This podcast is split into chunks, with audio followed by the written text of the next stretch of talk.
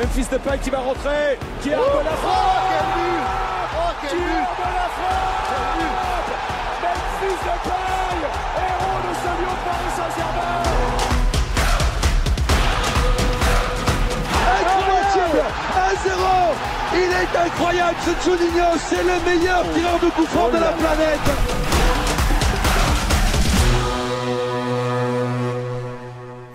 Et bonsoir à tous, bonsoir, bienvenue pour ce numéro euh, de Let's Go. Alors on, accueille, euh, profite un peu de la, Coupe de France avec des matchs un, peu plus faibles en intensité pour accueillir ce soir tout particulièrement Mordzan Football. Bonsoir à toi, merci de, merci de ta présence. Bah merci à vous les gars, ça fait super plaisir d'être là et euh, je suis prêt pour une petite heure à parler foot quoi. On va voilà, on va parler foot. Alors on va certes débriefer très euh, très rapidement euh, Lyon-Sochaux puisqu'il y a quand même deux trois choses à dire. Et après, la, la, on va consacrer une grande partie de l'émission à une de tes spécialités puisqu'on va délivrer le 11 de la décennie de l'OL, donc 2011-2020 avec les voilà les, les 11 de chacun de nos chroniqueurs. On, on débattra poste par poste avec vous. Vous pourrez participer dans le chat, donc n'hésitez pas à réagir, à donner vos avis. On est là pour ça aussi. Et puis après, on verra si on a le temps à la fin de, de se projeter rapidement sur le Stade de Reims. Mais de toute façon, sinon, on y reviendra la semaine prochaine avec un spécialiste du Stade de Reims en plus. Mais tout d'abord, tradition euh, Let's Go oblige. Euh, Joe, je vais t'accueillir et puis je vais te laisser euh, avec notre invité pour lui poser les questions qu'on qu a l'habitude de poser à nos invités pour le cuisiner un peu sur sa passion pour le football. Bonsoir à tous, euh, tout d'abord. Et effectivement, bah voilà, comme vous avez l'habitude, euh, on, accorde une petite interview à notre invité. Euh, bah, je vais te poser la question traditionnelle, euh, Ilan. D'abord, ça va être, bah, raconte-nous ta, ta, découverte avec le football, comment ça s'est passé, à quel âge, euh, voilà. Ok, bah en fait, euh, tout simplement, je, mon père qui, qui m'a initié de, depuis le plus jeune âge, depuis mes 4 ans, j'ai été mis dans un club de foot.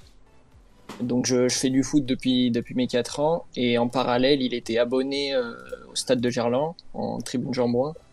Du coup ça m'arrivait de, de temps en temps aller voir quelques matchs dès, euh, dès mes 6-7 ans. Puis après j'ai toujours, j'ai toujours aimé ça, j'ai toujours regardé beaucoup, bah, tous les matchs de l'OL à la télé je les regardais. Avec euh, la, la LDC sur, sur TF1 aussi, ça me, ça me marque, ça me rappelle forcément euh, mon jeune âge.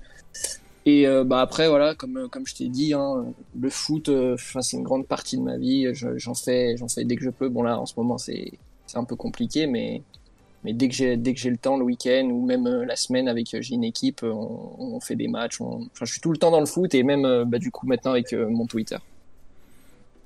D'accord, très intéressant. Et puis que t'en en parles de ton Twitter, euh, je pense que ceux qui te connaissent déjà on, on connaissent ton concept, mais pour rapidement euh, expliquer ton concept aux, aux auditeurs, donc tu, euh, tu, tu réalises des, des, des 11 alors avec des thématiques un petit peu différentes, hein, soit c'est des fois 11 de, de cœur, c'est souvent ouais. ça hein, lié au club. Parfois tu vas tester des 11, on va dire, un peu plus originaux, ça peut être, je pense, des 11 de la décennie, je sais pas si tu l'as déjà fait, mais. Enfin, alors j'ai fait le, ouais, donc le mardi et le jeudi, j'ai ce qu'on appelle le tweet 11 de cœur, donc en fait c'est c'est un 11, euh, le 11 des joueurs préférés d'une certaine personne. Donc pas forcément un 11 très objectif, c'est même que du subjectif. Et euh, ouais, j'ai eu une série aussi où, où tous les lundis, je, un, une page, une page communautaire d'un club de, de d'un club me proposait le, le meilleur 11 de l'histoire de, de, son club, tout simplement. Bah, vous êtes passé d'ailleurs, vous, vous m'aviez proposé le 11 de l'OL. Ouais. Effectivement. Et euh, alors c'est vrai que tu as eu des, des, des invités, euh, je dirais que le, le, niveau des invités commence en plus à, à s'élever, puisque bon, bah, as, ton compte commence à, à, avoir une certaine notoriété. Euh, Raconte-nous un petit peu l'évolution de ce compte-là, euh, d'où tu es parti et maintenant d'où tu, euh, où, où, tu arrives aujourd'hui et quelle analyse tu fais aujourd'hui sur, sur, sur, ton projet?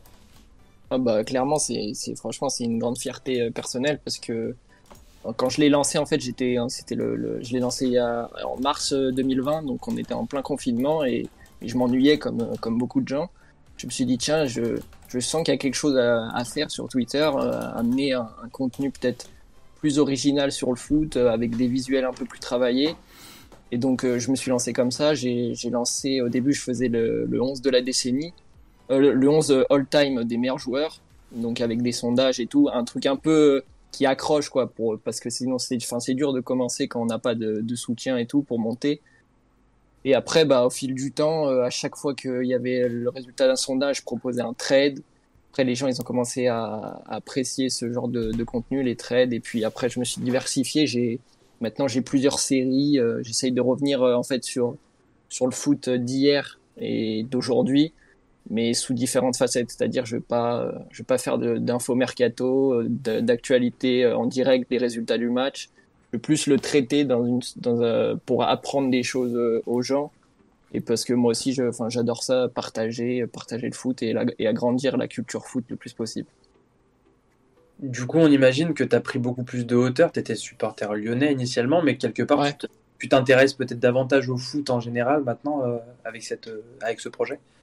Ouais, bah après, ouais, comme ouais, je suis supporter lyonnais, mais j'ai toujours, euh, j'ai toujours regardé énormément le foot européen. Enfin, je, regarde beaucoup la, je regardais beaucoup la première ligue et et le Real Madrid et le Barça aussi, moins, le, moins tout ce qui est Serie A et, Bundesliga.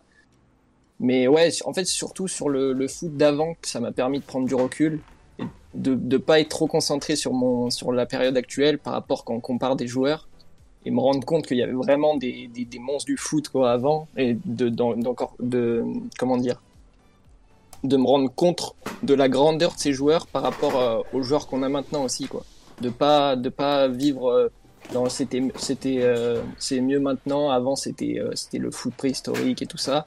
Alors que en fait, pas du tout. Enfin, y a, le foot, c'est depuis depuis une centaine d'années. Il y, des, y a des joueurs incroyables. Ouais, effectivement, c'est sûr que surtout le, la, la, génération qu'on a sur les réseaux sociaux, qui, qui est quand même assez jeune, c'est sûr qu'elle a peut-être, elle, connaît peut-être pas forcément tous les joueurs qui vont euh, marquer l'histoire du foot durant les années 90, 80, 70. Donc c'est sûr que c'est aussi intéressant d'avoir ce, ce, genre de, de, projet qui monte. C'est aussi, ça permet effectivement de, de, médiatiser certains joueurs qui ont vraiment euh, marqué euh, l'histoire du foot. Bah écoute, euh, je te, je te remercie d'avoir répondu à toutes ces questions, très intéressant. D'ailleurs, j'invite nos auditeurs à aller suivre Morzan Football sur Twitter s'ils ne le suivent pas encore. C'est un compte très intéressant pour, pour bah voilà, aussi apprendre de, de la passion de chacun, de, de, des joueurs qui ont marqué, des, des, équipes qui ont marqué chaque, chaque euh, je dirais, euh, personnage sur les réseaux sociaux. Et, euh, et ça permet derrière bah, de pouvoir aussi approfondir sa culture. donc je vous invite à le suivre. On va rapidement enchaîner. bah, je, te, je, te, laisse la main, Antoine, mais on va rapidement enchaîner sur la Coupe de France. Et puis après, on, on parlera du 11. Alors je, suis désolé, effectivement, on me fait la remarque. Il y a des, il y a des bruits que je fouille. Oui, je fouille dans mes tiroirs parce que j'ai, une peur de panne batterie sur la souris, mais bon, c'est pas grave. Donc voilà, désolé pour les bruits euh, parasites pendant l'interview. Alors euh, le deuxième sujet, on fait rapidement. Euh, on avait dit, enfin voilà, on voulait débriefer un peu quand même de cette OL Sochaux euh, qui a eu lieu samedi. Donc les, les Gones qui se sont imposés 5 buts à 2 face au club de Ligue 2 euh, un 11 de l'OL qui avait pas mal tourné. Euh, alors déjà, est-ce que pour vous, il y, a des, remplaçants qui ont gagné des points euh, Enfin voilà, je pense à Melvin Barr, Ryan Cherky qui, qui était titulaire. Euh, et d'autres qui sont rentrés en cours de match comme Maxence Cacré qui ont qui ont apporté la différence. Est-ce que pour vous sur ce match de Coupe de France, il y a des enseignements un, un peu à tirer? Émeric, je te laisse euh, la parole. Alors déjà, je trouve ça bien qu'on ait joué euh, sérieusement ce match euh, parce que c'est pas forcément euh, un objectif, l'objectif principal, bien que ça fasse très longtemps qu'on n'ait pas eu de trophée, donc ce serait quand même intéressant d'en accrocher un. Vu qu'on est en, course pour éventuellement le titre de Ligue 1 ou au moins une place directe de qualification pour la Ligue des Champions, je trouve ça bien quand même qu'on joue sérieusement cette compétition-là.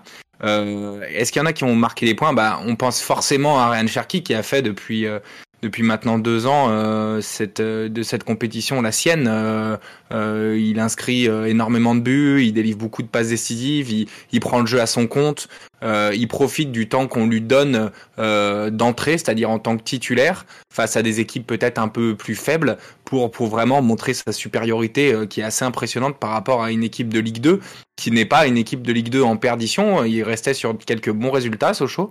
Donc je trouve ça très bien que Cherki soit montré comme ça, qu'il puisse un peu, euh, j'espère, euh, bien que le football ça soit ça maintenant, euh, calmer les personnes qui disent oui, il se voit trop beau, il est pas assez sérieux, alors que c'est juste un gamin de 17 ans qui à chaque fois qu'il rentre, il fait des différences énormes. C'est juste qu'on lui en demande tellement parce que tout le monde l'annonce tellement comme comme un prodige absolu. Forcément, bah si si on le met sur un piédestal dès le début, c'est un parfois on peut se dire on, on aimerait voir plus parce qu'il ne il ne performe pas au niveau statistique en Ligue 1, mais chaque fois c'est intéressant ses rentrées. Donc moi je ferais vraiment un focus sur Cherki, euh, quitte à être peu original.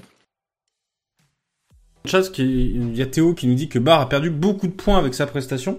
Euh, Est-ce que vous êtes d'accord avec ça? Parce que, enfin, moi, c'est personnellement pas mon impression, parce que par rapport aux autres arrières gauche qu'on peut avoir, je trouvais qu'il apportait quelque chose dans la profondeur de jeu. Euh, Joe, euh, Willan, votre avis sur le sujet? Euh, vas-y, Joe, vas-y. Bah, pour, euh, pour Melvin, euh, je trouve pas qu'il ait perdu de points. euh, en tout cas, si je, me base à mon propre jugement, pour moi, il n'a pas spécialement été plus mauvais que les, latéraux gauche lyonnais qui ont joué ces dernières semaines. Donc non, après, c'est sûr qu'il en a pas forcément gagné. On, l'attendait peut-être être un peu plus euh, efficace, euh, je dirais, dans la zone de vérité, euh, à être peut-être un peu plus impactant ouais, au niveau des centres, au niveau de ce qu'il pouvait proposer offensivement. Défensivement, il n'a peut-être pas été toujours serein aussi. Donc oui, je dirais qu'il n'a pas marqué de points. Et effectivement, peut-être que si on le voit avec l'œil de Garcia, un, un Barr qui ne marque pas spécialement de points a peut-être perdu des points du coup. Donc si on le voit comme ça, oui, peut-être. Mais après, non, je suis, enfin, je dirais pas que c'est, on, on est loin du match catastrophique. Si on compare par exemple à Diomandé qui a vraiment vécu un match difficile, là, ok, je veux bien entendre qu'il, qu'il ait pu perdre des points dans la, dans la, dans la concurrence. Là, Barr, pour moi, non, euh, il n'a pas été plus mauvais que les autres. quoi. Oui, et puis alors Théo, Théo qui nous fait le parallèle avec le fait que Cornet, et ailier, est venu défendre dans la surface, c'est le modèle lyonnais. Hein. Même quand Cornet joue arrière gauche, on a un Toko Ekambi euh, qui redescend défendre et un Kadewere qui redescend défendre. Et on entend même régulièrement Garcia rappeler la consigne. On, on l'entend régulièrement bord de terrain. C'est euh, l'arrière droit, l'arrière qui doit se mettre à l'intérieur et l'ailier à l'extérieur de la surface. Enfin, par rapport au but, on a l'arrière qui est à l'intérieur et l'ailier qui vient couvrir l'extérieur. euh, et c'est le modèle lyonnais avec des ailiers qui redescendent énormément défendre euh, côté lyonnais. Donc euh, c'est, on peut pas dire que voir Cornet défendre devant la surface c'était euh, la preuve d'une mauvaise performance de Melvin Barr. Voilà pour, pour le point barre. Le dernier joueur dont on peut parler, et puis euh, je vais laisser euh, comme ça Ilan euh, peut-être nous en parler, Ouais. donner son avis sur euh, sur la prestation d'Islam Slimani, hein, qui a du mal à avoir du temps de jeu en Ligue 1 puisque il évolue au poste entre guillemets de de Memphis de paille. Qu'est-ce que t'as pensé de son match à Islam Slimani? Bah en fait je, je trouve qu'il a fait un plutôt bon match. Après je suis assez, je suis assez triste pour lui qui qui n'est pas marqué parce que je pense que tout le match il a il a cherché à à, à avoir son but et je pense qu'il le méritait. Mais sur la on voit bien sur la sur le dernier but de Cherki que enfin quand même il, il reste quand même euh, un très un très bon joueur aussi de de passe quoi. Il, même si il n'a pas hésité à le donner euh, à, à le donner à Cherki quoi. Et puis après, ouais, il a, il a eu, il aurait pu quand même, il a eu quelques occasions où il aurait pu être peut-être plus tueur, mais euh, en soi, c'est pas, c'est pas une contre-performance, une contre-performance, je trouve. Ok, les amis, d'accord avec euh, ce point-là? Oui, oui, totalement. Enfin, il est euh, pareil. Enfin, je dirais un peu comme Barr. Pour moi, il n'a pas perdu des points, quoi, en tout cas, quoi, sur ce match-là. J'ai trouvé assez intéressant euh, son action sur la passe décisive qu'il donne à Cherki parce que il la donne pas en première attention alors que ça aurait pu aller à de soi de la donner en première attention.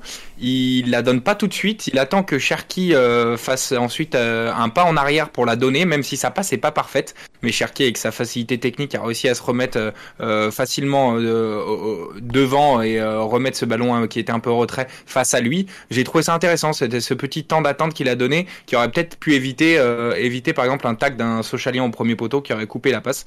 Donc euh, sa passe décisive est euh, plutôt très jolie, je trouve. Bon, bah voilà. Alors, on avait promis qu'on faisait vite, puisque euh, on va attaquer le gros sujet de la soirée. Donc, on l'avait, on l'a dit en intro, hein, c'est ta spécialité, Marzen Football. Donc, on s'est prêté au jeu. On a fixé comme thématique les saisons, enfin les années 2011 à 2020, et on vous adressait nos compos 11 de la décennie. Donc, on va découvrir poste par poste les avis des quatre personnes qui sont ici présentes. Donc, tout le monde s'est prêté au jeu. Le chat, on vous laisse débattre avec nous. N'oubliez pas, on est sur la période 2011-2020. Venez pas me citer en comme euh, gardien Grégory Coupet, les gars, hein, parce que il était plus là. Ou Claudio Cachapa en défenseur central, non plus. Sonny Anderson en attaquant de pointe, ça marche pas. Donc voilà, pensez bien 2011-2020. N'hésitez pas, vous prenez euh, Wikipédia en parallèle, vous regardez un peu les effectifs et vous débattez avec nous. Ce sera avec grand plaisir, on vous répondra. On va essayer de, de, de prendre le temps sur chaque poste. Allez, on attaque avec le poste de gardien. Alors, il y avait deux gardiens, si je me rappelle bien, euh, qui pouvaient prétendre. hein. c'est euh, Hugo Lloris et Anthony Lopez. Et on voit que tout le monde a choisi Anthony Lopez. qui veut commencer? Euh, Je vais peut-être commencer Joe pour. euh, alors il y a eu une petite, y a eu une petite mécompréhension avec euh, More Than Football. Et j'ai j'ai mis Lloris, euh, mais euh, il y a eu un, un petit bug. Il y a eu un petit bug à, à l'affichage. Ouais, j'ai vérifié si c'était pas si je Ah, m'étais pas trompé, mais oui, j'ai mis moi. Lloris. Non, mais il y a aucun souci. Euh, alors pourquoi Lloris euh, parce que parce que vraiment il était euh, à une époque euh, bon Lopez a eu ça aussi hein, mais il était à une époque aussi où on avait une défense quand même bien aux abois et euh, je trouvais que Lloris brillait énormément à cette époque. C'est peut-être lié aussi euh, au fait que j'avais des, euh, des yeux d'enfant encore euh, à l'époque et que euh, et que du coup je le trouvais hyper impressionnant en fait. Et donc donc voilà. Et puis peut-être que maintenant que je commence à grandir et que je commence à être désabusé suite à des années et des années de disette au niveau des titres, voilà. Et je pense qu'il y a peut-être ça. J'ai voulu peut-être aussi un peu me démarquer en ne mettant pas Il n'empêche que Lopez est un très grand gardien, que j'ai beaucoup de respect pour lui, et qu'il ne faut pas aussi oublier de citer euh, Rémi Vercoutre quand même, qui euh, qui a eu quelques matchs, qui a été un super soldat, qui est un pur Lyonnais, qu'on aime énormément à Lyon. Euh, mais il n'empêche que je mets Lloris en premier. C'est un phénomène, c'est euh, le gardien titulaire en équipe de France depuis tant d'années. On a eu la chance de l'avoir à Lyon pendant 4 ans, si je me trompe pas, 2008-2012 euh, ou quelque chose comme ça. Mais voilà, c'est euh, une chance énorme qu'on ait pu l'avoir et je le trouvais euh, monstrueux sur sa ligne, euh, vraiment phénoménal, malgré quelques défauts, euh, notamment dans les airs. Alors, je- ouais, je- moi, je, enfin voilà, je me suis prononcé pour Lopez. C'est vrai que je me suis posé la question sur le niveau intrinsèque. Sur le niveau intrinsèque, c'est vrai que Yoris a, eu des, en fait, euh, a fait que des bonnes saisons côté lyonnais. Euh, donc je comprends ton choix, euh, Emeric. Maintenant sur le sur la partie euh, symbole, sur la partie rage, enfin amour du maillot sur lequel j'ai essayé de faire mon 11 de la décennie à moi, Anthony Lopez me semblait plus évident. Visiblement, le chat a aussi a plutôt choisi ton avis, Emeric, puisqu'on est sur la team Yoris pour le chat, qui, qui passe devant. Voilà. Donc euh, Joe, Lopez, plutôt pourquoi? Euh, pour ma part, ouais, euh, honnêtement, j'ai pas réfléchi longtemps. Euh, bon, d'une part parce que c'est vrai que j'avais un peu de mal déjà à mettre un, gardien qui a, qui a fait qu'un an du coup sur cette décennie-là. Comme tu l'as dit, Lopez pour moi incarne vraiment cette décennie-là à ce poste-là parce que bah, c'est clairement le gardien qui a joué quasiment la, une bonne partie en tout cas de cette décennie. Mais surtout, moi je sais que je me souviens, Hugo Lloris c'était un très bon gardien, excellent sur sa ligne, probablement l'un des meilleurs gardiens sur sa ligne. Mais euh, pour moi, il avait des défauts dans ses sorties. Euh, le jeu au pied, c'était encore plus compliqué que Lopez. Il y avait ces petits trucs, moi, qui me gênaient un petit peu. Je trouvais qu'il était moins rassurant pour sa défense euh, qu'un Lopez après. Et quand Lopez est arrivé, justement, voilà, je trouve qu'il a apporté beaucoup de. J'ai été beaucoup plus serein en fait avec Anthony Lopez. Et peut-être qu'effectivement, il était quand même, il est quand même moins fort sur sa ligne que Hugo Lloris. Mais globalement, je trouve que ça a été une, évolution à ce poste qui a été assez bénéfique. Et, euh, et en fait, j'ai pas spécialement regretté Hugo Lloris. Donc, compte tenu à, si on prend en compte tous ces critères, le fait qu'aussi, comme tu le disais, euh, Hugo Lloris a fait un sans faute à l'OL, on va dire au niveau de ses saisons globalement. Mais c'est vrai que Anthony Lopez, il, il a enchaîné beaucoup de saisons, donc de temps en temps, ça peut arriver aussi à un gardien de, de, de, de- de se rater sur certaines saisons. Donc, perso, j'ai pas envie de le sanctionner sur éventuellement la, la petite période euh, euh, moins bien que Vie Lopez. Et, euh, et surtout, pour moi, voilà, il incarne vraiment cette décennie. Donc, euh, pour moi, c'est vraiment euh, le meilleur gardien de cette décennie. Euh, ouais, j'ai pas hésité longtemps, honnêtement. Et puis Mordan, du coup. euh, Bah, à peu près, à peu près pareil que Joe, en fait. Intrinsèquement, je, j'irais vers, euh, si je devais en choisir un des deux, je prendrais Lloris. Mais en termes de symbolique, euh, pour moi, Lopez, il reste quand même un peu au-dessus. Il, a, fait plus de temps sur cette décennie. Si, euh, si, euh, enfin, moi, je trouve que les meilleures années de Lloris, on va dire que c'est, c'est, juste avant euh, le, le critère de note 11. Donc, euh, je, je vais vers Lopez, logiquement. Et puis on, on citera pour rappeler ce que ce que t'as dit, Joe, par rapport au poste de gardien. Euh, ce que nous avait dit Laurent Pionnier, hein, le gardien, c'est euh, c'est certes ses résultats dans les cages, mais c'est aussi sa façon de mener la défense. Et là-dessus, Ouais. l'OL a l'un des meilleurs gardiens de Ligue 1. On le tient de la bouche d'un gardien qui a joué en Ligue 1. Voilà. Donc on, on passe au poste suivant. Hein. Il y a quand même pas mal de postes à balayer. Il y en a 11. Logique. Euh, le poste d'arrière droit. Alors là, il y a, il y a l'équipe CDC et puis il y a l'équipe Mordzane. C'est-à-dire que l'équipe CDC a choisi Anthony Réveillère. Mordzane, t'as choisi euh, Christophe Jallet. Donc parole à la défense. Je te laisse défendre ton choix. Alors là, bah là, c'est à peu près pareil en fait. Pour moi, intrinsèquement, je vais vers Réveillère, mais symboliquement, je vais vers Jalais, tout simplement parce que Réveillère, pour moi, j'arrive, pas à le, détacher de la décennie d'avant. Enfin, pour moi, quand je pense à Réveillère, je le vois avec, euh, je le vois avec le maillot fluo, je le, je le vois avec le maillot noir. Et même si euh, il a, je crois qu'en termes d'années, c'est assez équivalent sur ce décennie avec Jalais. Je sais pas, je, préfère aller vers Jalais qui, enfin, quand, avec la, belle saison euh, 2015 et même celle d'après, il m'a, il m'a, marqué. Et puis bon, après, faut, faut dire aussi que c'est pas ce qui, c'est pas ce qu'on avait, en- on n'avait pas la qualité, euh, l'amplitude de, choix sur sur ce poste, mais euh, je vais vers Jalais pour la symbolique. Ok. Euh, je pense que je pense qu'au final, si on prend un peu euh, nos compos euh, à chacun, euh, c'est certainement le poste le plus faible. Euh, J'ai choisi Réveillère euh, un peu, je pense pareil, par nostalgie, euh, par le côté tout le temps performant de Réveillère, bien que sur les dernières années c'était peut-être un peu moins bien. Il est toujours au moins, au moins, allez, on va dire moyen plus, voire bon, voire jusqu'à très bon. Euh, il était de partout, aussi bien côté ligne d'attaque que défensive, très peu, très, difficilement passable à part éventuellement euh, par Mancini. J'ai hésité longtemps avec euh, Jallet et Raphaël parce que Raphaël, euh, on, comme beaucoup de Lyonnais, j'ai beaucoup d'affection pour lui. euh, il a été très bon sur certaines saisons et j'aimais beaucoup son côté euh, euh, meneur euh, de côté euh, en tant que latéral. Il y a des fois où c'était lui qui touchait le plus de ballons. Il orientait énormément de jeux à une époque. J'aimais beaucoup ce côté-là que euh, où il jouait un peu à- comme Marcelo du Real à une époque, toute proportion gardée bien évidemment. Et Jalais aussi que j'aime beaucoup parce que il a été très bon sur certains certaines années. Il a marqué en derby, il était bon de la tête malgré sa toute petite taille.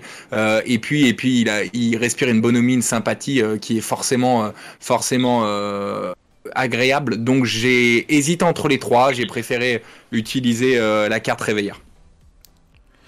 Alors moi, je moi j'ai longtemps hésité entre Réveillère et Rafa parce que comme, j'ai dit hein, j'ai essayé de faire un 11 de, cœur pour le pour l'amour du maillot qu'il pouvait avoir en bon bad gun que je suis.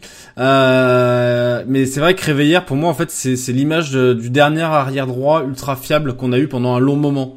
En fait j'ai l'impression que c'est le dernier joueur enfin pérenne, pérenne je sais pas si c'est dit pour un joueur le dernier joueur pérenne qu'on a eu à ce poste qui a effectivement, comme le dit Ensol, a eu une dernière année un peu compliquée, mais faut pas oublier que deux ans avant, le PSG veut le signer, qu'il le signe pas juste à cause de son genou qui avait jamais été opéré.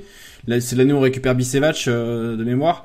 Euh, moi, je trouve que Réveillère, en fait, euh, ça a toujours été l'arrière droit sur qui tu savais qu'il ferait pas forcément un match extraordinaire, mais qui, bon, à part le match face à Milan où il se prend euh, ce fameux passement de jambe, euh, je pense qu'il en fait encore des cauchemars. Mais euh, mine de rien, le, le joueur qui, qui avait pas de défaut majeur et qui tenait bien la baraque euh, à ce niveau-là et c'est vrai que ça c'était appréciable et c'est pour ça que ça a été Anthony Aveillard et puis c'était un grand professionnel c'est un mec qui qui aimait Lyon qui d'ailleurs est encore impliqué dans la vie lyonnaise qui aujourd'hui est directeur sportif du Gol FC enfin voilà c'est un mec qui aime le football et ça se transpirait dans son jeu Ouais, euh, bah, comme vous l'avez dit, euh, c'est vrai qu'il n'y a, pas- il y a pas un joueur qui s'est vraiment, je trouve, vraiment démarqué à ce poste-là sur cette décennie. Perso, ça a été très compliqué aussi de, de faire un choix. J'ai hésité entre trois également. Euh, les deux autres euh, avec lesquels j'ai hésité, c'était Rafa et Dubois. Euh, on va dire que je trouve que Rafa était peut-être celui qui intrinsèquement pouvait être le joueur de cette décennie-là. Mais euh, un peu comme à Manchester United, il a, il a jamais été capable d'avoir de la continuité, souvent des pépins physiques, etc. Et il, il a manqué ce, voilà, cette régularité dans, dans, en tout cas dans, dans, dans, dans les saisons pour pouvoir euh, vraiment euh, prétendre à ce, à ce statut-là. Et ensuite, euh, Dubois, j'ai failli, euh, j'ai failli euh, mettre Dubois, ça va peut-être en surprendre Ouais. certains. Mais euh, en fait, pour moi, il a été le, le, le joueur à ce poste qui a été le plus clutch. C'est-à-dire que même si c'est vrai qu'il y a eu des, des, saisons euh, globalement assez moyennes, mais par contre, il s'est surtout euh, distingué dans des, dans des grands matchs, notamment les derbies. Euh, donc il y a eu quand même des, des symboliques assez importantes par rapport à Dubois. Mais perso, voilà, j'attache quand même toujours beaucoup d'importance à, à on va dire, une performance sur la saison et non pas sur des, des, matchs. Donc c'est ce qui m'a fait pencher du côté de Réveillère. Comme l'a très bien dit Emeric tout à l'heure, c'est que c'est un joueur qui est très bon des deux côtés du terrain. Et, euh, et c'est vrai que ça nous manque depuis euh, un certain temps d'avoir un, un joueur comme ça. Donc euh, même si c'est vrai qu'il était peut-être pas à son prime durant entre 2011 et 2013, globalement, faut quand même pas oublier qu'en 2011-2012, il nous fait une saison à 56 matchs, toutes Ouais. compétitions confondues. euh, c'est quand même pas rien. Et honnêtement, il avait fait une saison assez complète. Donc, moi, je, je pars là-dessus, mais c'est effectivement plus un choix par défaut que, que vraiment une conviction voilà, pure pour ce poste-là.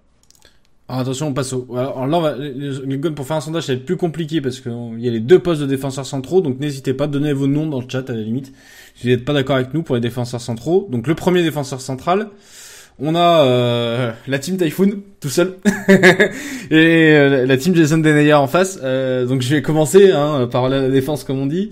moi je suis parti sur Chris. Alors certes Chris il part en 2012 donc c'est au final par rapport à, nos saisons c'est plutôt qu'on a pris dans laps de temps c'est plutôt court.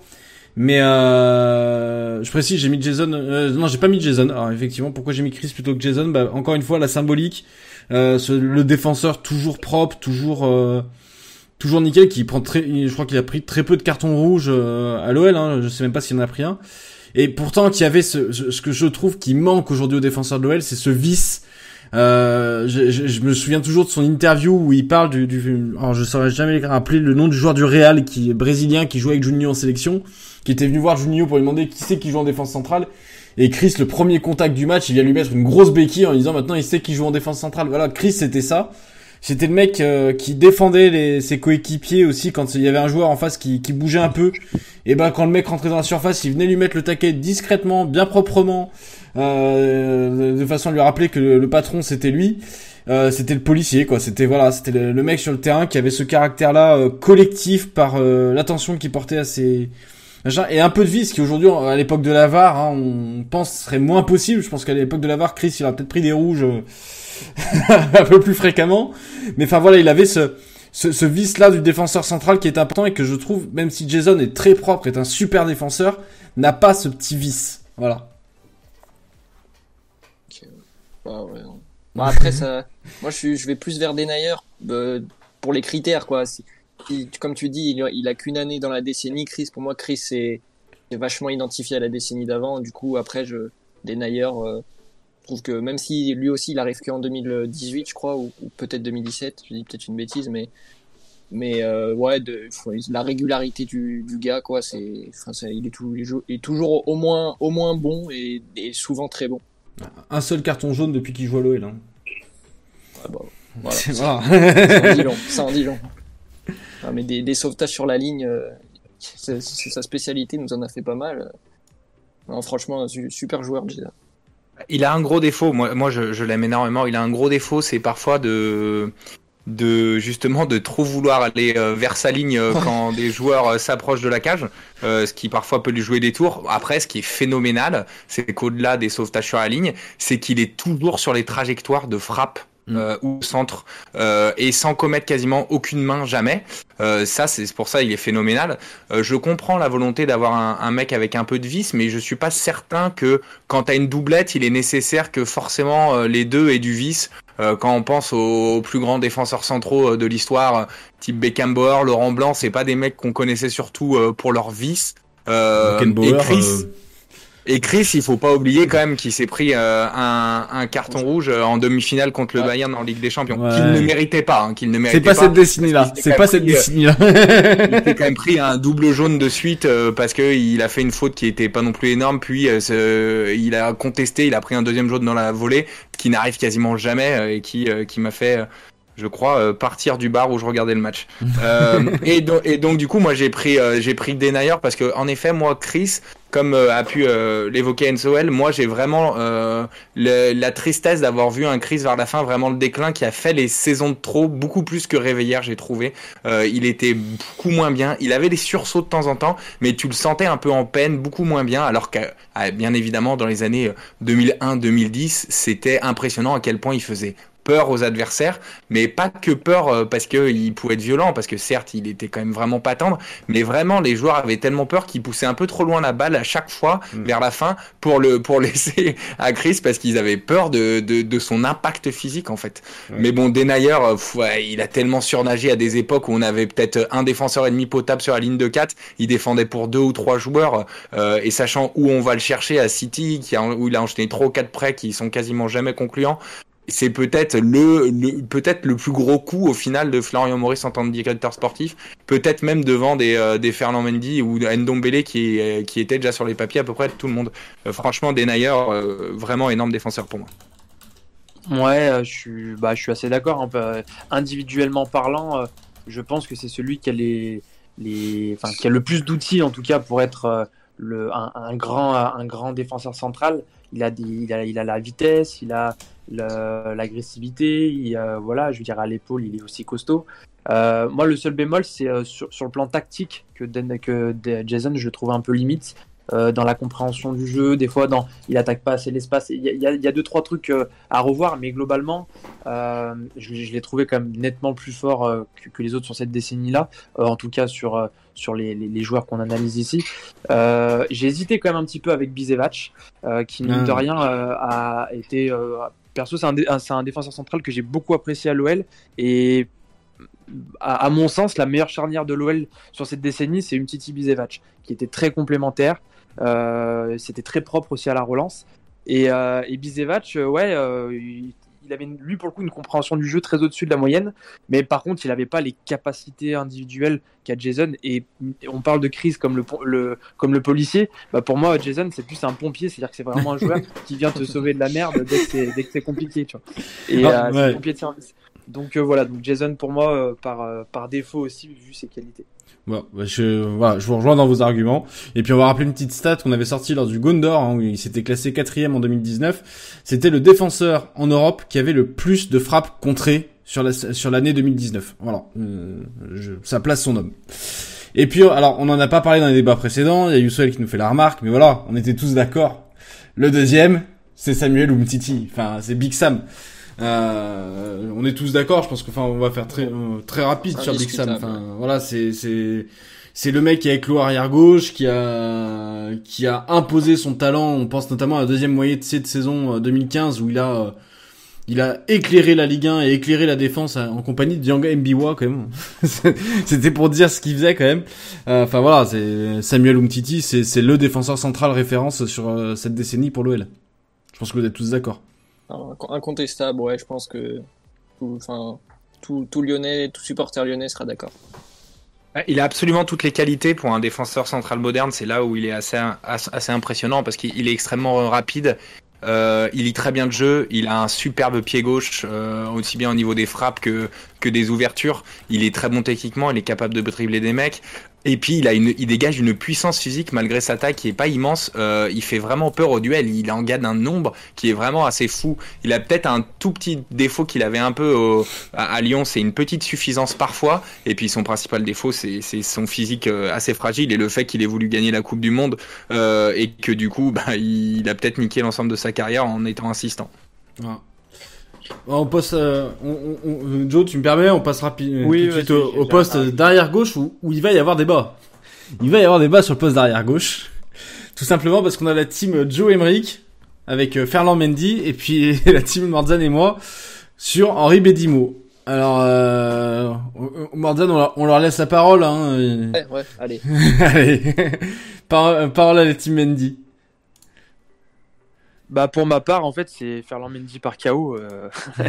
euh honnêtement, j'ai rarement vu un joueur aussi monstrueux à ce poste. Et pourtant, on a eu quand même Benny Monstre avant. Faut quand même pas oublier la, la saison que nous fait. C'est sa première saison, je crois, à, Benny Monstre, qui, euh, qui est énorme.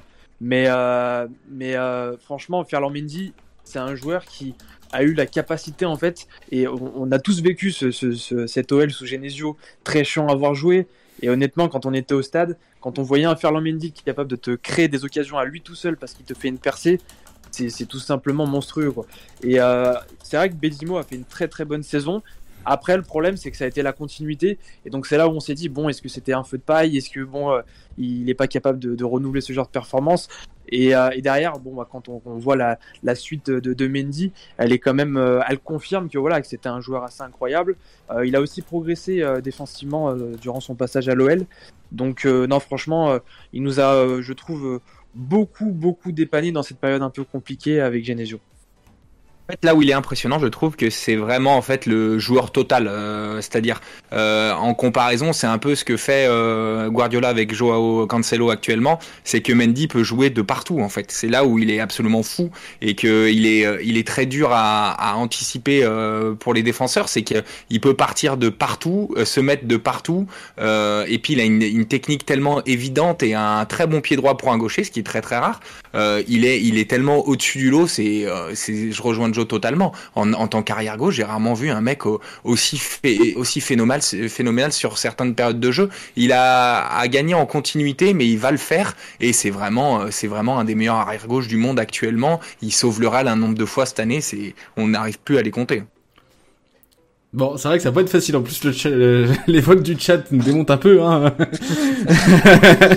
non, mais en fait, je comprends. Moi, en fait, c'est sur la cohérence de ma défense euh, que je mets Henri Bédimo, euh, parce que je voulais une défense hargneuse. euh, Enfin voilà, moi j'aime bien les, défenseurs qui, vont au contact et qui, qui.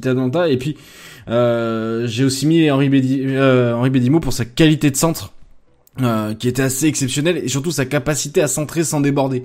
Et je trouve que dans un 4-4-2, c'est très cohérent d'avoir Henri Bédimo, puisque tu as besoin d'un d'un arrière gauche qui, qui avale des bornes et qui conserve sa qualité de centre jusqu'à la 95e minute.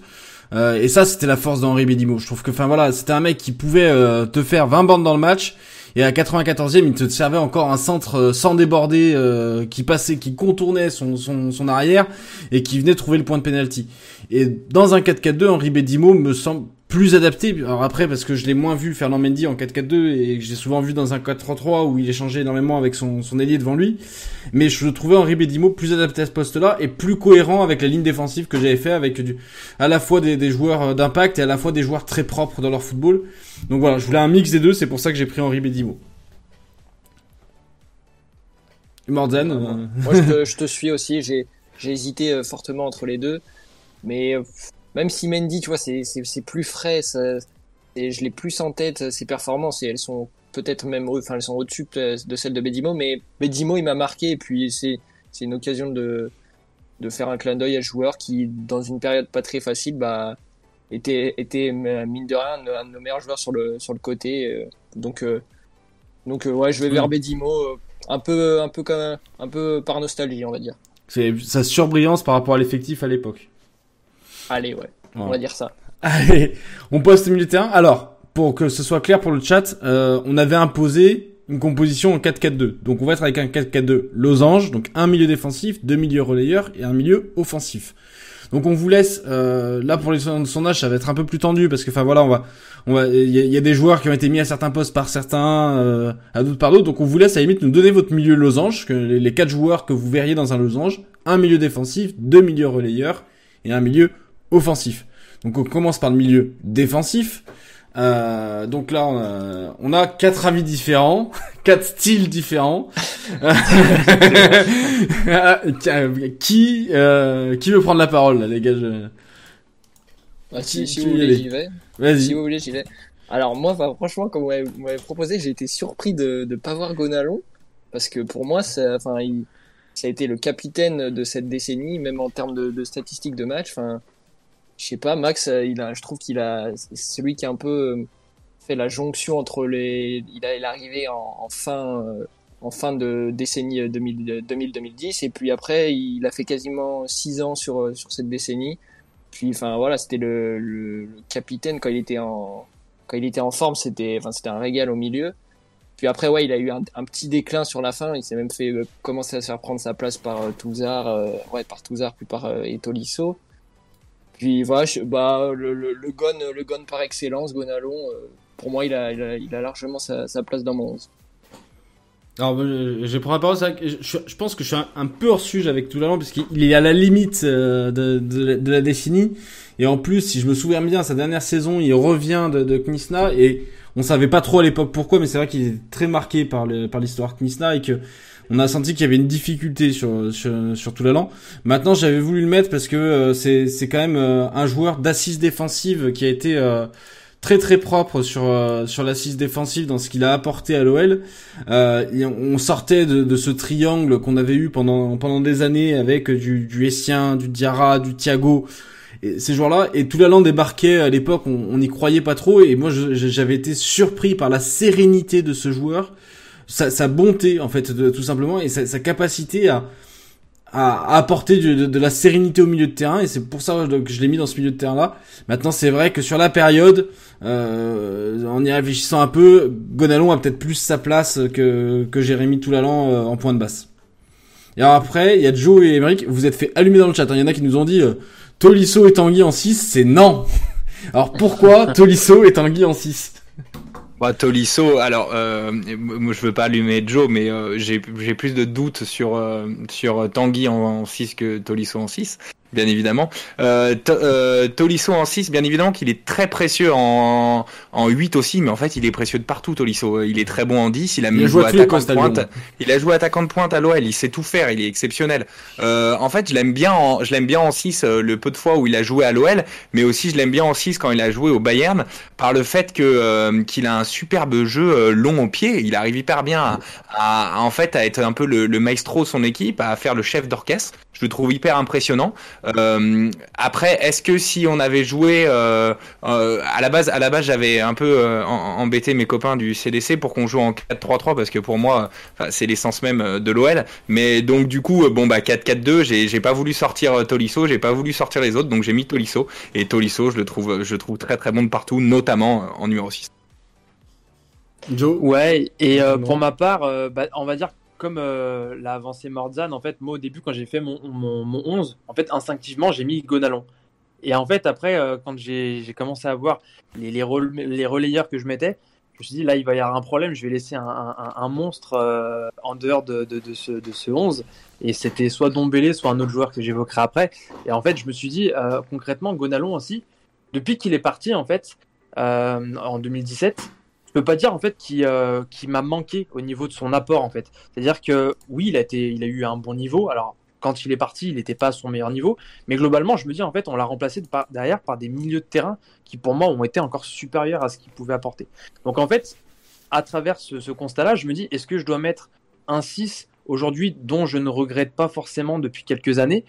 Bah, je me dis, euh, du coup, ouais, ça, ça, ça, coche pas trop la, la, case d'un 11 de la décennie. Et donc, euh, à partir de là, euh, moi, j'ai en fait, j'ai souvent prôné pour euh, Tanguy Ndombele en 6, et parce que pour moi, il a une très bonne qualité de relance. Euh, Lorsqu'on l'avait vu redescendre et être capable de casser des lignes euh, d'assez loin, je le trouve assez précieux dans ce registre-là. Et, euh, je préfère Tolisso un peu plus haut parce qu'il est très fort, il est décisif, il est capable de marquer des buts, etc. Tanguy un peu moins. Et puis Tanguy est assez bon dans, les duels. En un contre un, je veux dire, il est capable de gratter des ballons, il, nous l'a déjà démontré. Et surtout, à l'OL, il a aussi souvent joué dans un 4-4-2-3-1 avec un double pivot. Donc je veux dire, c'est pas c'est pas 6 sentinelles, mais quelque part, il a quand même joué euh, à, un poste assez euh, défensif globalement. Donc euh, par défaut et parce que je ne voulais pas laisser d'autres joueurs sur la, touche euh, derrière, euh, je me suis dit qu'effectivement, euh, Gonalon était celui peut-être le plus sacrifiable, même si je note quand même qu'effectivement, c'est l'un des symboles de cette, décennie, parce que capitaine, parce que Gon, mais en termes de performance, ça passe juste derrière certains, je pense. Alors, euh, je vous propose qu'on fasse les deux milieux relayeurs en même temps. Donc, je vais, prendre les noms sous les yeux, comme ça je les aurai. Donc, en relayeur, Joe, tu nous as mis une doublette euh, Tolisso Awar. Emric, une doublette Awar Fekir. On est sur de la doublette offensive là. et la doublette Tolisso Awar, on la retrouve aussi pour euh, pour moi et pour pour Mordan. Donc on a euh, soit Tolisso Awar euh, chez Joe, soit Awar Fekir chez Emric. Emric, pourquoi ce choix résolument très très très offensif? Parce que Fekir en 8, c'est quand même t'as pas peur quoi. Et Mike alors, euh, Fekir a joué en, en 8 à l'OL déjà, et pour moi, il a toutes les qualités pour, notamment euh, suite à sa, à sa blessure en fait. Euh, euh, suite à sa blessure, pour moi, euh, il a perdu un peu en explosivité. Par contre, il a toujours un, une excellente couverture de balles. Euh, impossible de lui prendre la balle quasiment, un peu comme à Memphis. Euh, il gratte beaucoup, beaucoup de ballons dans les chevilles et il sait hyper bien orienter le jeu. Donc oui, composition résolument offensive, c'est clair. Euh, c'est lié aussi au fait que devant, je pouvais pas me séparer d'un des, des trois de devant aussi, donc euh, clairement. Donc Fekir en, en 8, oui. Et Awar, bon bah j'ai pas besoin d'expliquer pourquoi. Bon, bah moi effectivement, alors moi j'ai longtemps hésité entre entre Tolisso et, et Awar, euh, pardon, entre Tolisso et, Fofana.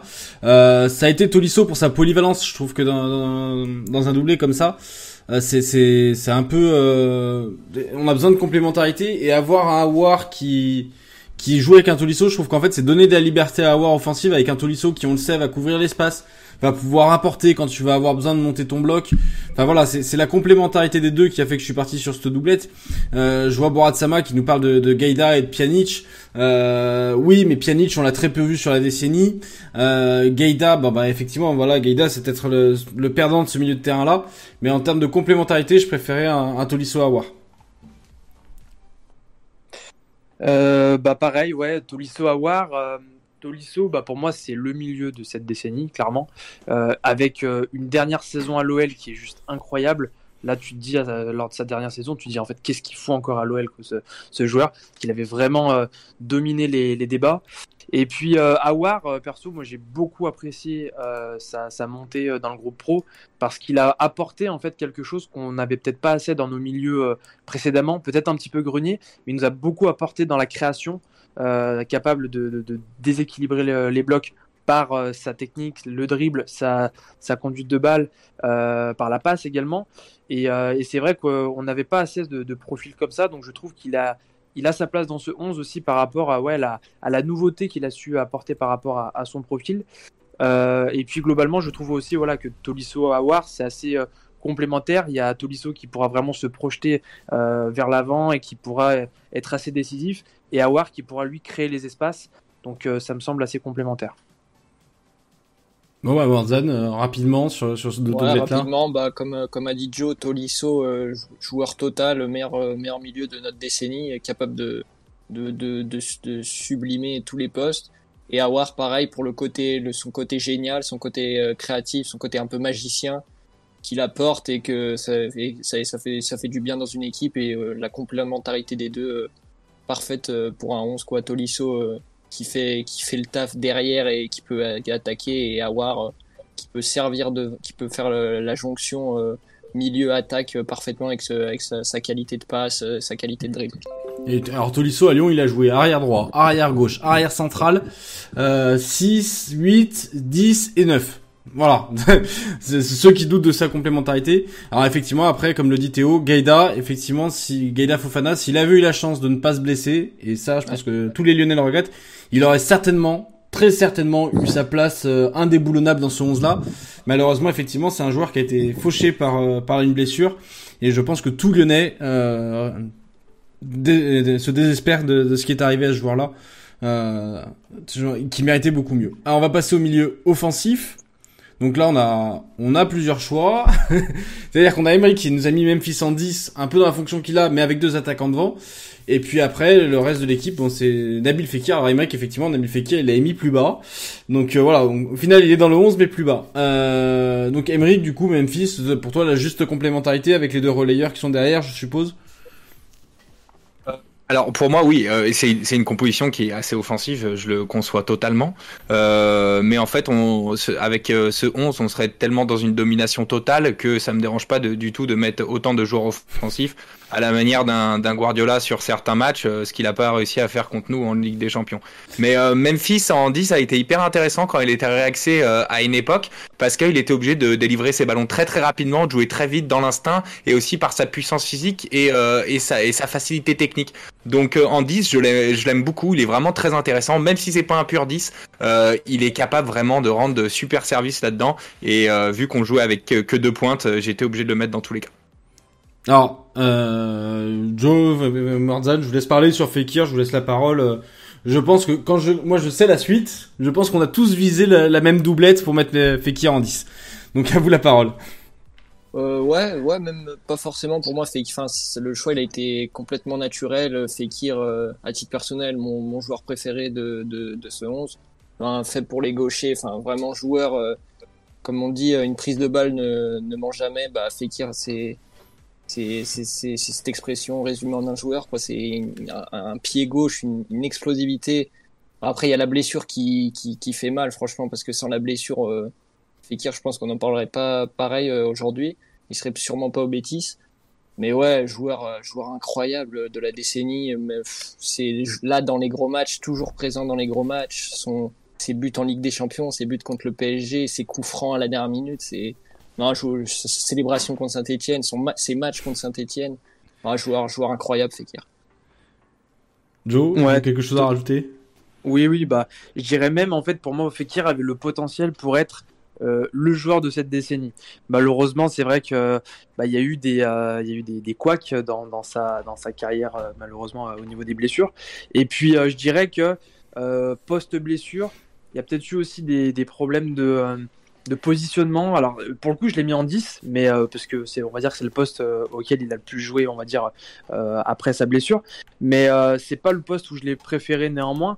Et c'est, je trouve que c'est à ce moment-là où il aurait peut-être pu être meilleur dans un dans une autre configuration, notamment peut-être dans une double pointe. Euh, Emric a parlé de, de lui peut-être un peu plus bas en 8, ça peut aussi être intéressant, je pense. Mais en 10, c'est vrai que là où il fallait balayer, j'ai trouvé que son repositionnement avait été un petit peu compliqué à ce poste-là par moment, ce qu'il apportait pas forcément le, plus sain côté porteur du ballon. Mais euh, néanmoins, voilà, je l'ai mis quand même à ce poste parce que c'est ce qui caractérise le plus, je trouve, à l'OL. Et, euh, et, effectivement, c'est un joueur euh, totalement hors norme qui, qui mérite largement sa place parce qu'il a été aussi présent lors de très grands rendez-vous, que ce soit en Ligue des Champions ou lors de, de, grandes affiches du Ligue 1. Donc, euh, et puis euh, le derby, bien sûr. Donc euh, voilà, naturellement, il a sa place dans ce 11. Donc moi j'ai mis Fekir aussi, j'ai longtemps hésité avec un joueur qui était cité dans le chat, mais qui a pas assez joué. Et, comme Fofana, je pense que c'est c'est en fait c'est le meilleur joueur de foot qu'on ait eu à l'OL, c'est c'est c'est Johan Gourcuff.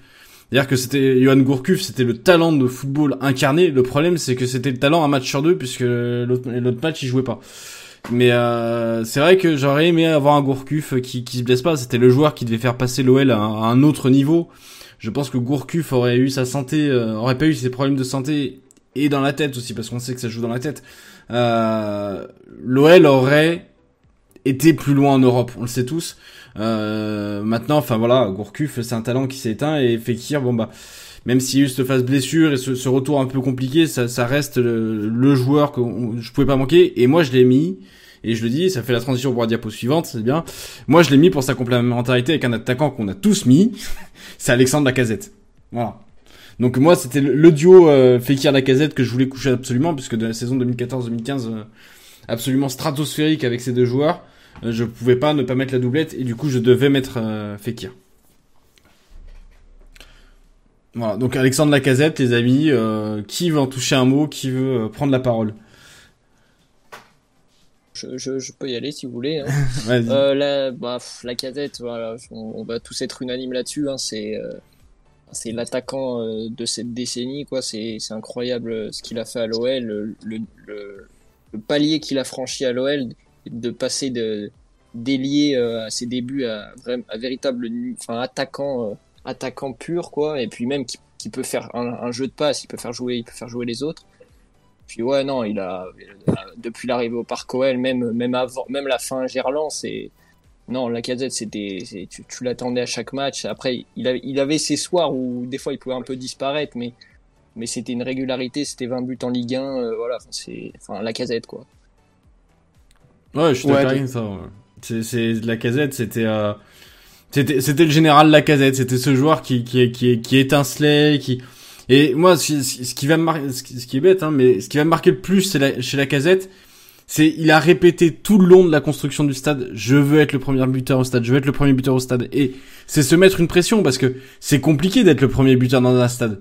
Parce que tu sais pas si l'adversaire plante en premier, alors même si tu jouais 3 et que tu avais peu de chances que 3 ouvre le score, mais c'est, c'est se mettre la pression de dire, il faut que je sois le premier à marquer. Et il l'a fait et il l'a fait de façon remarquable. Enfin, voilà, il a, il a appliqué, il a dit qu'il voulait le faire, il l'a fait. Et cette capacité mentalement à s'imposer des défis, à les réussir, c'était Alexandre Lacazette. C'était ce, genre de mental absolument hors norme, un galant talent que je trouvais gâché à Arsenal. J'ai du mal à, me dire que ce joueur soit coincé à Arsenal. Euh, il mérite tellement mieux. Désolé pour les fans d'Arsenal, mais il mérite tellement mieux parce que c'était c'était ce joueur extraordinaire même si on sait que côté travail, c'était quand même pas toujours ça. Mais bon, enfin, ça c'est autre chose. Sur le terrain, il répondait présent au rendez-vous. En fait, je trouve que là où il est très intéressant, hein, la casette, c'est que c'est l'attaquant collectif euh, dans son essence même. Euh, il est aussi extrêmement leader et c'est le mec qui rameutait les troupes quand, quand on était un peu en perdition. Euh, il faut se rappeler aussi au niveau talent pur et, et, exploit, au niveau statistique, que euh, a été élu meilleur joueur de Ligue 1 à l'époque où Paris écrasait tout, ce qui est quand même assez phénoménal.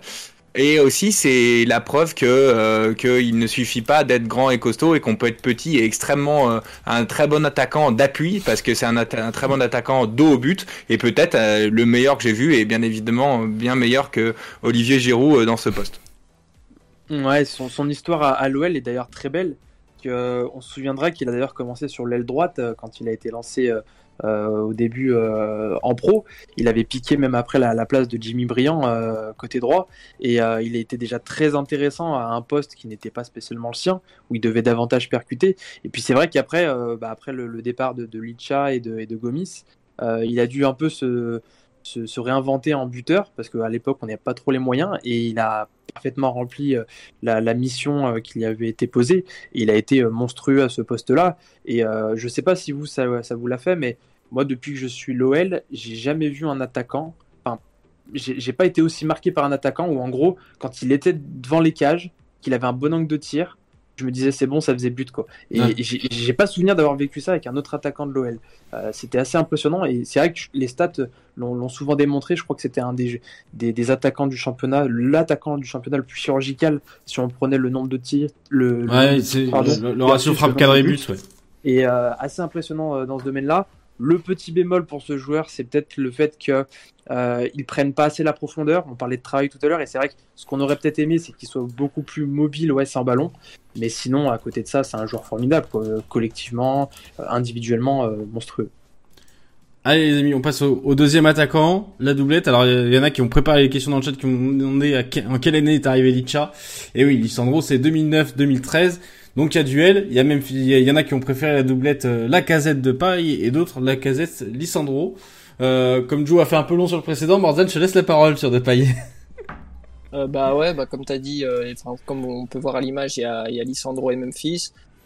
J'ai le, le cœur irait vers Lissandro parce que joueur euh, qui, un joueur incroyable à, à titre personnel, j'ai adoré joueur, mais Memphis quand même pour pour euh, ces derniers, pour, pour, pour depuis qu'il est là, quoi, sa, sa régularité, le, notre meilleur, le meilleur joueur de notre équipe euh, actuellement, je pense. Et Lissandro, je même si euh, même s'il a, il a des années dans cette décennie, je, je, lui accorde plus d'importance dans la décennie précédente, on va dire, euh, aussi pour son année 2009-2010. Et Memphis, ouais. du coup, gagne, gagne comme ça, par, au, par au nombre de saisons. ouais, voilà, au nombre de saisons.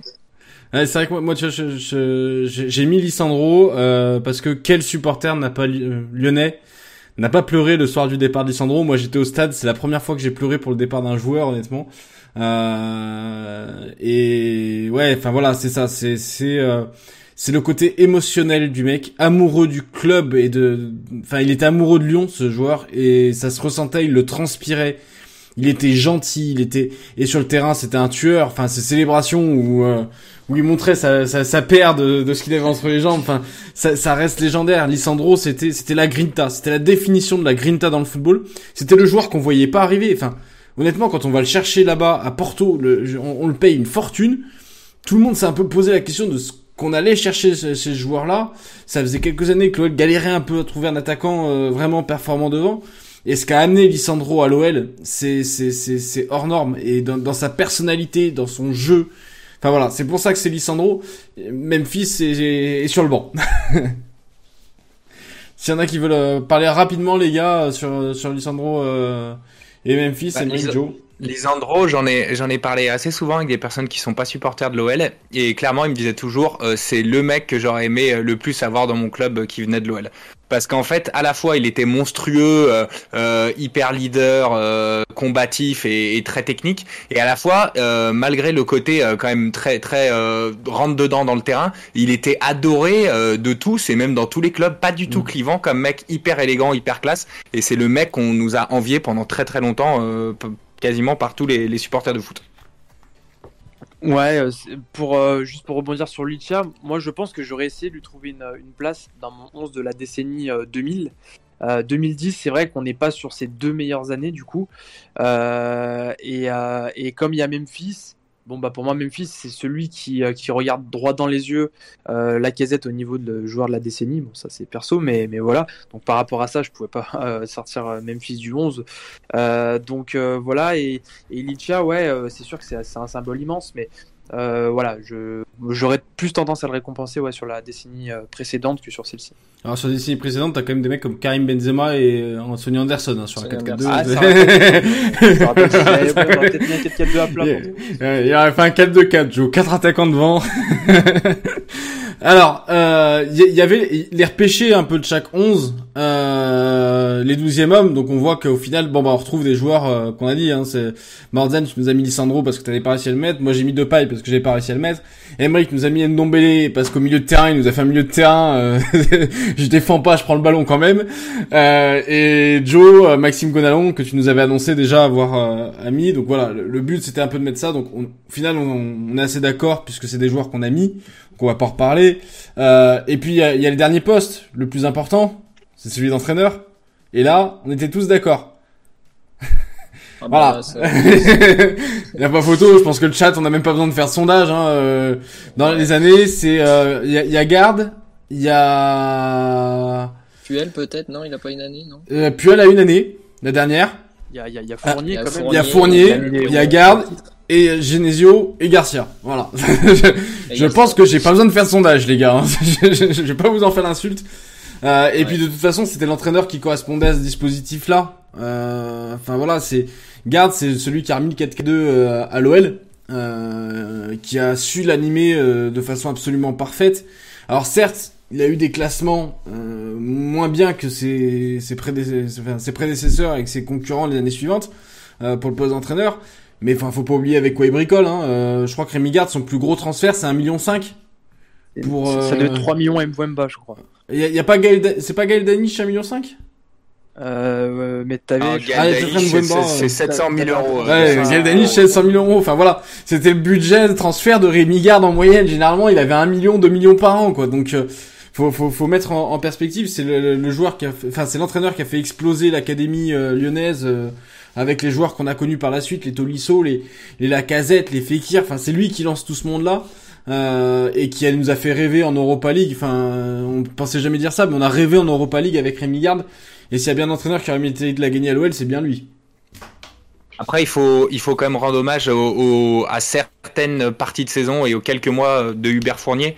Il a fait quand même à des moments des très belles choses et ça jouait très bien au football sur certains mois d'Hubert Fournier, même si ça se termine euh, assez mal. Euh, c'est un, c'est un entraîneur qu'on apprécie encore à l'OL et qui a fait des belles choses. Bien qu'après, ça a été Mm. très compliqué pour lui euh, et qu'il a préféré ensuite euh, plus trop entraîner au final euh, et plutôt être dans l'administratif et le technique. Ouais, je suis assez d'accord sur Fournier. Pour moi, je dirais même peut-être que Hubert Fournier était peut-être meilleur tactiquement que Rémi Garde, euh, qui avait, euh, qui prenait un, un football très offensif, mais avait du mal à gérer l'équilibre défen- dé- défensif. Mais par contre, là où, là où je récompense Rémi Garde, c'est l'héritage euh, qu'il a laissé derrière. C'est qu'il a, il a, il nous a permis de former beaucoup de joueurs. Certes, ça n'a pas forcément pris tout de suite, mais derrière, il a permis justement à Hubert Fournier et, et aux autres de pouvoir profiter de toute cette génération. Et donc rien que pour ça, je pense qu'on on lui doit beaucoup parce qu'on aurait peut-être pu rentrer dans le stade dans une situation peut-être un peu plus compliquée. Mm. Tout à fait. Et puis, comme le dit très bien Borat Sama, c'est le, dernier entraîneur qui a gagné un trophée à l'OL. C'est la Coupe de. France 2012. C'est Enfin, voilà, Rémi Garde. Donc, euh, c'est quand même pas anodin comme, euh, comme, euh, comme fait. Donc, euh, enfin voilà. Donc, on a, on a terminé. Je pense qu'on va pas avoir le temps, les amis, de- d'enchaîner sur, sur l'OL Stade de Reims. Euh, tout simplement parce que euh, il y, a- Ligue des Champions et qu'on sait, vous, vous voulez aller voir euh, Cristiano Ronaldo planter un doublé. Euh, donc on, on, débriefera, on, on débriefera Reims la semaine prochaine. On, on recevra pour l'occasion, on peut vous le dire, Max Vandrel. Euh, voilà, l'auteur de Génération 87, euh, Génération sacrifiée, qui sera avec nous. Ça, ça- c'est un peu, un- il, est, il est un peu dans les dans les petits papiers du stade de Reims, donc euh, voilà, ne, ne loupez pas l'émission, ce sera sympa. Enfin, il va nous parler de son bouquin, il va nous parler de, tout ça. On, dé, on avec lui. Je, te- je tiens à remercier euh, merci d'avoir passé ce temps avec nous, merci pour les super visuels que tu nous as fait, qu'on va se, on, on- on a nos compos chacun, on les mettra euh, sur nos comptes Twitter pour euh, en citant bien sûr. Donc on te remercie pour ton boulot. Donc du coup tu nous rappelles c'est le- les 11 de cœur le mardi, le jeudi, Ouais, alors le, ouais, bah déjà merci, merci à vous les gars pour, euh, pour m'avoir reçu euh, ce soir. C'était franchement c'était super sympa et, et de rien pour les pour les visuels. Hein, c'est c'était avec plaisir que je les ai faits. Et ouais, donc euh, bah, vous me retrouvez sur mon Twitter, vous avez le, le nom. Oui, On tous les mardis, euh, tous les mardis et jeudis, vous avez le 11 de cœur d'un invité. Et tous les tous les lundis aussi, vous avez un quiz sur euh, sur un thème autour du foot. Là, bah comme euh, je quiz OL hier soir. quiz OL euh, spécial, enfin j'ai fait un quiz OL spécial Olympique Lyonnais euh, comme je, je venais ce soir. Je voulais faire une semaine un peu axée sur l'OL. Ouais, c'est sympa. Et pour info, j'ai pas eu 10 sur 10. Voilà, je dis pas combien, mais j'ai pas eu 10 sur 10. bon, Joe on, on vous remercie. On vous retrouvera la semaine prochaine. Et puis, tiens, petite info comme ça, c'est possible que le 23, on ait des nouvelles personnes dans, dans, le machin. Ceux, qui- ceux qui sont attentifs au recrutement Café Commerce, vous le savez, on avait eu une grosse vague de recrutement. Et il y a des gens qui sont intéressés pour venir participer, donc on aura peut-être des nouvelles voix et tout. Donc n'hésitez pas, vous nous suivez, vous activez la petite cloche là pour avoir les notifications. Vous vous abonnez si vous voulez, enfin voilà, vous suivez le, le compte. Il y a la possibilité de nous sub pour ceux qui voudraient éventuellement nous soutenir. Enfin voilà, on vous force à rien, il y a rien d'obligatoire. Euh, ceux qui ont Amazon Prime, c'est gratos, profitez-en. Euh, ça, ça nous fera plaisir de votre soutien, donc n'hésitez pas, suivez-nous, activez la cloche surtout pour avoir le prochain Let's Go. Puis on vous dit à la semaine prochaine. Salut tout le monde et bonne soirée. Allez, bonne soirée. Salut, salut les gars. Bonne soirée.